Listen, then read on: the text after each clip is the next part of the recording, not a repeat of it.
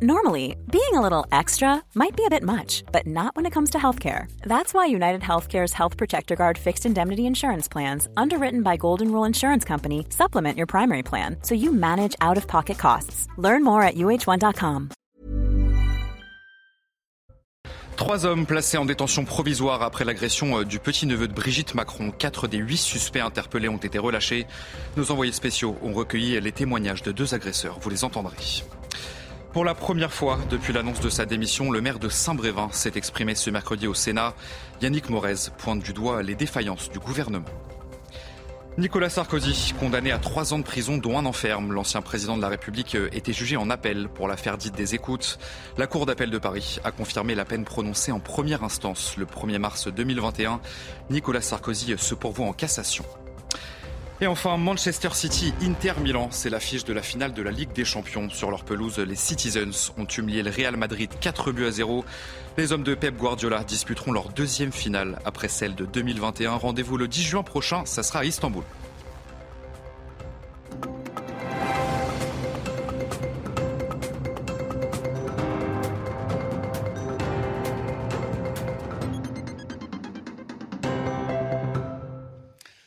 Bonsoir à tous, très heureux de vous retrouver euh, pour l'édition de la nuit sur CNews. Après l'agression du petit-neveu de Brigitte Macron lundi, trois hommes ont été placés en détention provisoire en attendant leur procès qui se tiendra le 5 juin prochain.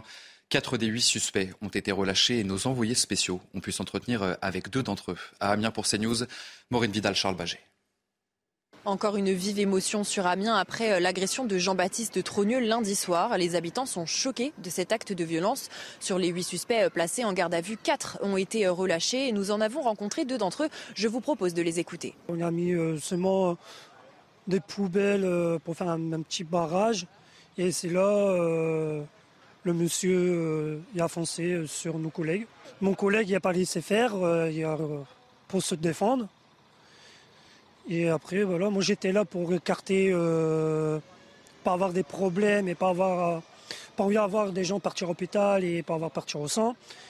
Et voilà, c'est tout. On a touché quand même un, symbole de, la famille Trodieu, du coup plus euh, Brigitte que Macron. Et euh, voilà, on voudrait bien se faire entendre, on voudrait bien que Macron à un moment donné vienne dans sa propre ville natale parce que c'est beau d'aller voyager autre part et quand on lui dit de venir, ben voilà, on lui, on, comment vous dire, on l'a vu qu'une fois quoi. Jimmy et Julien sont également amis avec les trois suspects passés en comparution immédiate à laquelle les trois hommes ont été placés en détention provisoire le temps que le procès soit donné le 5 juin prochain. Trois hommes récidivistes pour violence et dégradation. Je rappelle que Jean-Baptiste Trogneux a bénéficié de quatre jours d'ITT suite à ses nombreuses blessures. Je vous propose à présent d'écouter euh, l'avocat de deux prévenus. Maître Marc Blondet parle de jeunes, de jeunes adultes sans conviction politique et sans emploi. Écoutez. Il est ressorti des débats en garde à vue que personne n'avait beaucoup de convictions euh, politiques. Euh, ce qui choque le plus, c'est leur profil. en fait, voilà, c'est tous des, des, jeunes qui ont un, jeunes adultes, plus une mineure, qui ont un parcours un peu chaotique, un peu cabossé, qui ont des difficultés d'ordre euh, psychologiques pour la plupart. Il y en a un qui est sous curatelle, il y en a qui peut-être devraient l'être, euh, qui n'ont pas de boulot, qui sont euh, voilà, qui sont un peu des comment dire, des recalés quoi. Enfin voilà, qui sont des, déclassés en tout cas, on va dire ça, sans pour autant qu'il y ait un combat politique de leur part, au loin de là. Pour la toute première fois depuis l'annonce de sa démission, l'ancien maire de la commune de Saint-Brévin en Loire-Atlantique s'est exprimé ce mercredi. Yannick Morez a été auditionné au Sénat. Il est d'abord revenu sur ce qu'il a subi le 22 mars dernier et, pointe du doigt les défaillances de l'État. Le récit de Maxime Lavandier. Il s'est exprimé pour la première fois depuis sa décision. Auditionné par le Sénat, le maire de Saint-Brevin a commencé par revenir sur cette nuit du 22 mars, qu'il qualifie d'attentat. J'étais victime d'un attentat criminel, voilà, euh, où mes probablement un engin explosif a été lancé ou mis entre mes deux véhicules, qui bien entendu ont pris feu. Et ça s'est propagé en fait euh, également à mon domicile. Avant cette agression, le maire de Saint-Brevin raconte avoir subi menaces et pressions depuis des mois. Malgré ses alertes et ses signalements, il n'a pas été entendu par la gendarmerie. On a alerté euh, la gendarmerie en leur demandant ce qu'ils pouvaient faire. Et là, la réponse était toujours la même. De toute façon, ça ne sert à rien de déposer plainte. Nous ne ferons rien. C'est la liberté d'expression. Face à l'inaction des forces de l'ordre, Yannick Morez se tourne vers le préfet pour demander de l'aide. Je fais un, courrier au préfet demandant en fait un, soutien de l'État parce que c'est vrai qu'on se sentait un petit peu au niveau de la commune de Saint-Brévin bah, démunis en fait. On avait l'impression de se retrouver, se retrouver seul. Euh, courrier revenu sans réponse. Yannick Mourez souligne en revanche avoir reçu le soutien de nombreux maires qui lui ont rapporté avoir été eux aussi victimes de violences. Lui a annoncé démissionner, que cette décision soit actée ou non par le préfet. Il quittera aussi Saint-Brevin, sa ville depuis plus de 30 ans. Ces derniers temps, les violences contre les élus de la République se sont multipliées en France, mais le gouvernement s'engage à les protéger davantage. C'est en tout cas ce qu'a affirmé Elisabeth Borne ce mercredi dans l'hémicycle du Sénat. Les maires sont en première ligne sur le terrain. Ils sont les premiers témoins de la montée de la défiance dans notre société. Nous devons les protéger, nous devons protéger tous les élus. Et pour y, parvenir, le gouvernement s'engage. Le ministre de l'Intérieur, les préfets et les forces, les forces de l'ordre sont mobilisés. Le droit pénal a été renforcé pour permettre aux associations d'élus et aux collectivités de se constituer partie civile. Et sachez que la Première ministre a reçu euh, Yannick Morez, le maire de Saint-Brévin, ce mercredi à Matignon. Dans le reste de l'actualité, c'est une sanction inédite pour un ancien chef d'État français. Nicolas Sarkozy a été condamné en appel à trois ans de prison, dont un enferme. Dans l'affaire dite des écoutes, la Cour d'appel de Paris a confirmé la peine prononcée en première instance le 1er mars 2021. Son avocate a annoncé qu'elle allait former un pourvoi en cassation. Les précisions de Noémie Schulz du service police-justice de CNews. Nicolas Sarkozy était présent pour entendre la Cour d'appel confirmer les peines prononcées en première instance il y a deux ans, des peines supérieures aux réquisitions. La présidente qui a précisé que pour chacun des prévenus, la peine de prison ferme serait exécutée à domicile sous surveillance électronique, ce qui veut donc dire un an de bracelet électronique pour Nicolas Sarkozy, Thierry Herzog et Gilbert Azibert. La présidente a motivé cette décision avec des mots très sévères, notamment à l'encontre de Nicolas Sarkozy. Les délits sont d'autant plus graves qu'ils ont été commis par un ancien président de la République qui a été le garant de l'indépendance de la justice. Il s'est servi de son statut d'ancien président pour promettre une gratification à un magistrat qui a servi son intérêt personnel. À la sortie de l'audience, les avocats ont pris la parole pour dénoncer un jugement moral. Je pense que dans certains dossiers en particulier, de manière générale, la justice a beaucoup de mal à reconnaître ses torts, parfois même ses fautes, et à se déjuger. Nicolas Sarkozy est innocent des faits qui lui sont reprochés. Euh, il entend poursuivre ce chemin. Nous le poursuivrons avec euh, force. La défense qui annonce former un pourvoi en cassation dès aujourd'hui, ce qui suspend l'exécution euh, des peines en attendant ce nouveau rendez-vous judiciaire qui pourrait se tenir dans un délai de 18 mois. D'ici là, pas de bracelet électronique pour l'ancien président de la République et la possibilité pour Thierry Herzog de continuer à exercer sa profession d'avocat. L'auteur présumé de la fusillade de Villerue a été mis en examen pour tentative d'assassinat et placé en détention provisoire. Samedi dernier, cette fusillade a fait cinq blessés, dont trois graves. Le suspect, âgé de 38 ans, a été condamné 30 fois à des peines de prison ferme. Des renforts de la gendarmerie sont arrivés dans cette petite ville de Meurthe-et-Moselle. Régine Delfour et Thibault Marcheteau. Le tireur présumé de la fusillade qui a eu lieu samedi dernier à Villerue a été mis en examen et placé en détention provisoire. Cela fait suite à l'information judiciaire qui a été ouverte à son encontre ce mercredi des chefs de tentative d'assassinat au préjudice de cinq personnes blessées, recel de biens volés et destruction de ce dernier. Cela correspond au véhicule euh, qui a été retrouvé calciné à Famec. Famec, c'est une ville en Moselle qui se trouve à 30 km de Villerue et c'est ce véhicule qui aurait servi euh, de sa fuite, menace de mort matérialisée. Le mis en cause aurait, en exhibant son arme, contraint un jeune à bord d'un scooter de l'emmener place du marché à Famec euh, en Moselle, toujours. Au vu euh, des risques de renouvellement, au vu de son passé judiciaire, le procureur de la République de Nancy avait requis son placement en détention. On en vient à notre dernier sondage CSA pour CNews. À la question La justice est-elle trop laxiste avec les multirécidivistes eh bien, près de 9 Français sur 10 ont répondu oui. Vous le voyez à l'antenne, 89% des personnes interrogées ont répondu oui et 10% ont répondu non. À Saint-Dié-des-Vosges, dans le Grand Est, le maire de la ville durcit face aux débordements pendant les mariages, excédé par de nouveaux débordements le week-end dernier. L'élu a pris un arrêté. En cas de trouble à l'ordre public avant une cérémonie, elle sera immédiatement reportée. Le récit de Marine Sabourin. Des voitures bloquant la circulation, des individus sur la route ou des motos en sens interdit lors des mariages comme à Mairie-sur-Oise. Des scènes que ne veulent plus voir les élus. À Saint-Dié-des-Vosges, si des troubles à l'ordre public sont constatés, la fête est dorénavant reportée au lundi suivant à 8h du matin. Une décision qui fait suite à de nombreux incidents. On a eu donc sur Saint-Dié-des-Vosges, comme ailleurs, hein, plusieurs débordements, dans les mariages et notamment des mises en danger de, la vie d'autrui. Il arrive un moment où il faut, faire respecter la loi au niveau de la commune. Face à ces débordements, des communes optent pour diverses options. Saint-Denis, en Seine-Saint-Denis, qui célèbre près de 400 mariages par an, dispose d'un règlement comprenant notamment l'interdiction d'engins pyrotechniques, de cortèges dans le périmètre piéton et demande la désignation d'un référent des mariés. Dans les communes de Poissy et Carrière-sous-Poissy, dans les Yvelines, une caution de 1000 euros est exigée depuis un an. 400 euros sont encaissés si les époux ont plus de 30 minutes de retard, 500 s'il y a des dégradations dans la mairie et 100 s'il faut facturer le ménage. Dans le nord, à Maubeuge, Tourcoing ou encore Roubaix, les maires ont tout simplement décidé de ne plus marier le samedi après-midi. Les leaders syndicaux continuent de défiler à Matignon. Elisabeth Borne a reçu le président de la CFE-CGC, François Oméril. Il a rappelé à la Première ministre que les syndicats n'avaient pas baissé les armes sur la réforme des retraites.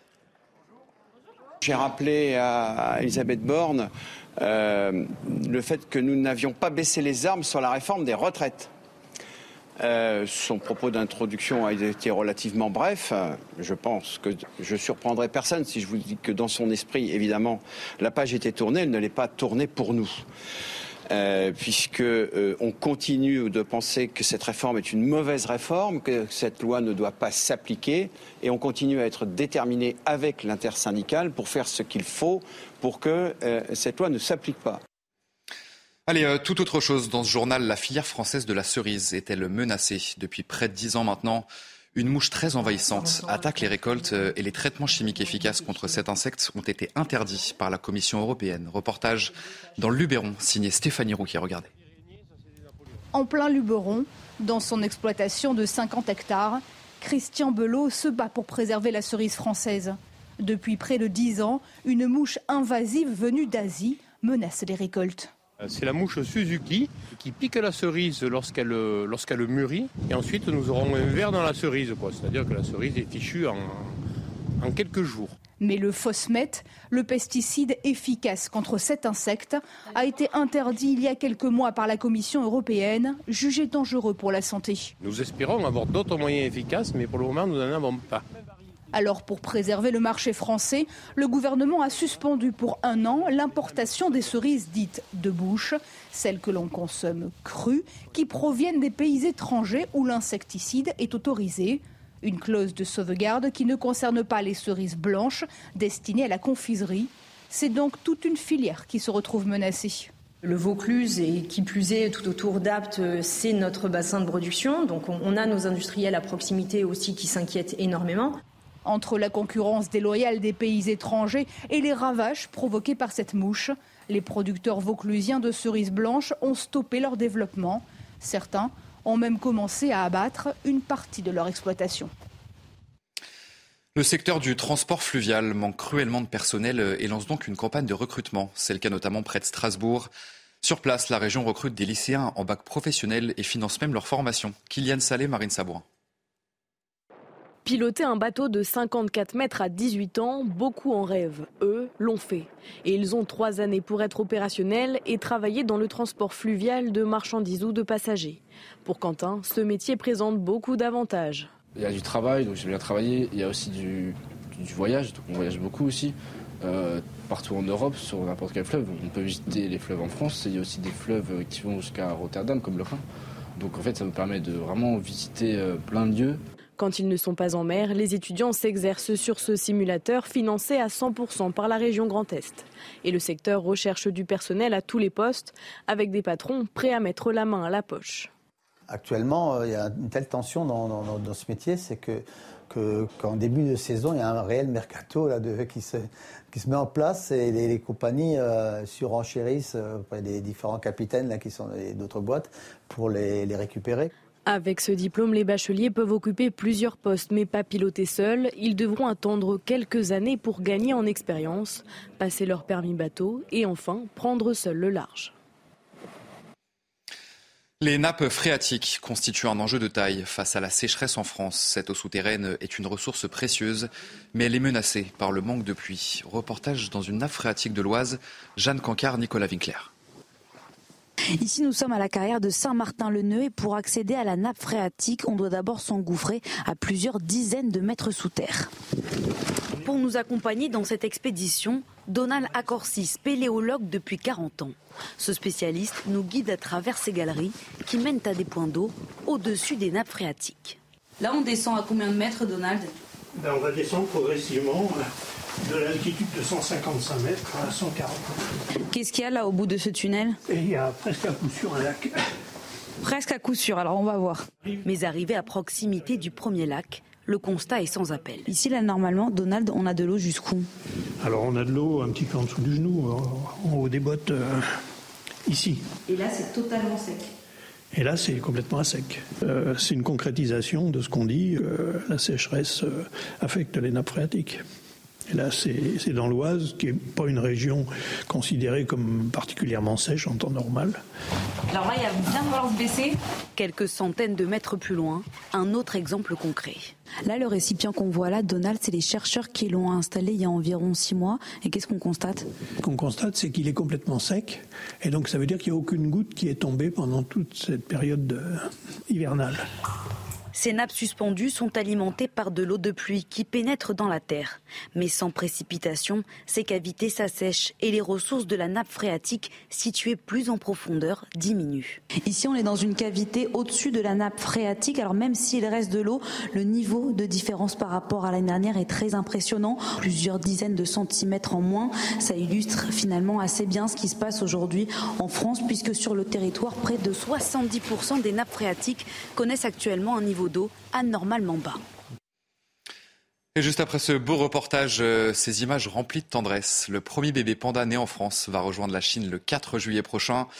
Et sa marraine, vous le voyez à l'image, Brigitte Macron euh, a fait le déplacement pour lui dire au revoir. Euh, il vivait depuis plusieurs années au célèbre zoo de Beauval. Allez, vous restez avec nous tout de suite, votre journal des sports. Et on commence ce journal des sports euh, avec la victoire de Manchester City en demi-finale de la Ligue des Champions. Les Citizens ont éliminé le Real Madrid ce mercredi soir avec une victoire 4 buts à 0. Manchester City euh, affrontera l'Inter Milan en finale le 10 juin prochain à Istanbul. Récit d'une nuit magique à Manchester, Sylvain Michel. La détermination était immense. D'entrée, Manchester City étouffe le Real. Thibaut Courtois fait une première fois barrage à Haaland le portier belge dans un grand soir. La remise vers Alain Et l'arrêt encore, c'est pas possible. Oh là là Quel extraterrestre Mais Courtois ne fait que repousser l'échéance. C'est un taureau géant là qui est en train de s'organiser.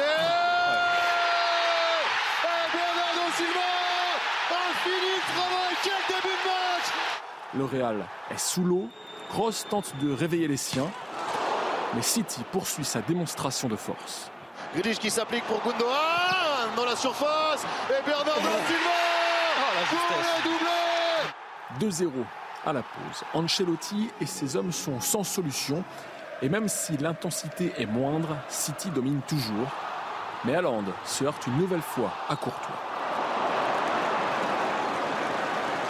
Akanji, lui, trouve la faille. Fin du suspense à 15 minutes du terme.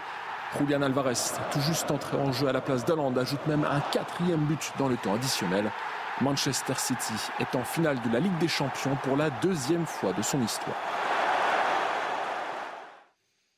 Allez, on poursuit le journal des sports euh, avec du basket et le résultat de la loterie de, draft NBA. Les San Antonio Spurs choisiront en premier le 22 juin prochain Victor Wenbanyama, ultra favori, devrait rejoindre l'ancienne franchise de Tony Parker. Wemby dans les pas Tipeee, raconté par Étienne Coudray. 22 ans, c'est par la joie de Victor Wembanyama des premiers pas de Tony Parker en NBA. Autant dire un monde durant lequel l'ancien meneur des Bleus a fait les beaux jours des San Antonio Spurs. Deux décennies plus tard, Wembanyama prend le même chemin que son illustre aîné. Et au Texas, il espère laisser une trace au moins aussi grande que Parker. Le joueur des Metropolitans s'apprête à découvrir la NBA au même âge que Tony Parker, mais à 19 ans, la comparaison s'arrête là. Si en 2001, Tipeee arrive aux Spurs sur la pointe des pieds, drafté en 28e position, Wemby est attendu comme le choix numéro 1. Une pression supplémentaire que le prodige devrait savoir gérer. Je connais Victor depuis l'âge de 15 ans et, ce gamin sait euh, que depuis longtemps, son destin, c'est la NBA. Il a montré par ses performances, sa progression. Il a un talent qu'on n'a jamais vu dans le basket, d'être aussi grand, euh, de courir aussi vite, d'être aussi adroit. Moi, ce qui me fait peur, en fait, c'est est-ce qu'il peut jouer quatre fois par semaine, jouer contre les meilleurs tous les jours, et physique et tout ça. Mais sinon, le talent, et s'il reste en bonne santé, il sera un des meilleurs joueurs de l'histoire. Adoubé par la référence du basket français, il devra désormais faire ses preuves dans l'un des plus grands clubs de l'histoire de la NBA et tenter de le ramener au sommet, comme à l'époque de Tony Parker. Et allez, un petit mot de tennis pour terminer ce journal des sports euh, avec la défaite de Novak Djokovic au Masters Smith de Rome. Le numéro 1 mondial a été dominé par euh, Holger Rune en 3-7, 6-2, 4-6, 6-2. La pluie n'a pas stoppé le jeune Danois de 20 ans euh, qui remporte sa deuxième victoire sur Djokovic en trois confrontations. Le Serbe arrivera à Port d'Auteuil avec beaucoup de doutes. Il n'a plus gagné le moindre tournoi depuis l'Open d'Australie. C'était au mois de janvier dernier.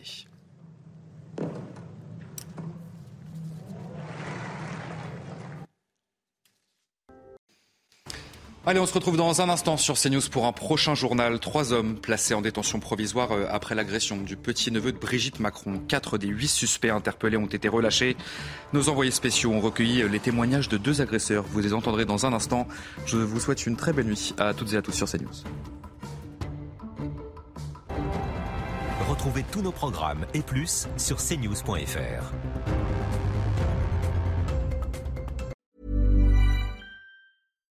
Here's a cool fact a crocodile can't stick out its tongue.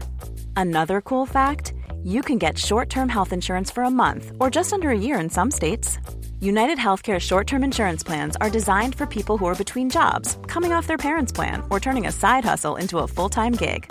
Underwritten by Golden Rule Insurance Company, they offer flexible, budget friendly coverage with access to a nationwide network of doctors and hospitals. Get more cool facts about United Healthcare short term plans at uh1.com.